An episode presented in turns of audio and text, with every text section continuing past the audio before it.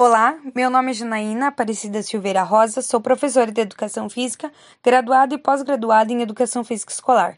Sou coautora dos livros Práticas em Brincadeiras e Jogos, Brincar, Jogar e Aprender, Recortes e Reflexões em Educação, Brincadeiras e Infância e colunista da página Brincadeiras e Jogos.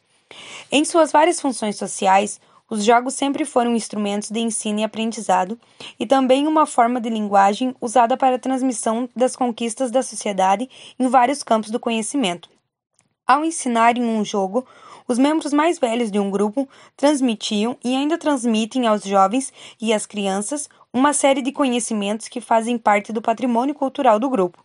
Embora as estruturas dos diferentes tipos de jogos tendam a permanecer imutáveis ao longo do tempo, suas regras costumam sofrer mudanças e adaptações, dando origem a uma infinidade de variantes.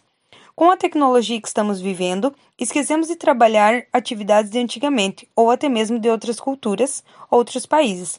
Pensando nisso, trazemos neste capítulo jogos e brincadeiras de matriz africana como opção para os professores se inspirarem e que possam levar para suas escolas algo de diferente, algo que os alunos desconhecem. Alguns dos jogos mais primitivos e fascinantes criados pelo homem são conhecidos em praticamente todo o mundo. Mas apesar do caráter universal desses jogos e brincadeiras, suas variações locais revelam diferentes aspectos das sociedades e culturas em que tais jogos e brincadeiras se desenvolveram ou se integraram. É função da disciplina de educação física para fazer o resgate da teoria e prática dos jogos e brincadeiras de herança africana, que antigamente era passado de geração em geração, e que hoje não são muito praticados por crianças, principalmente da região urbana. Espero que este capítulo lhe traga boas experiências com seus alunos.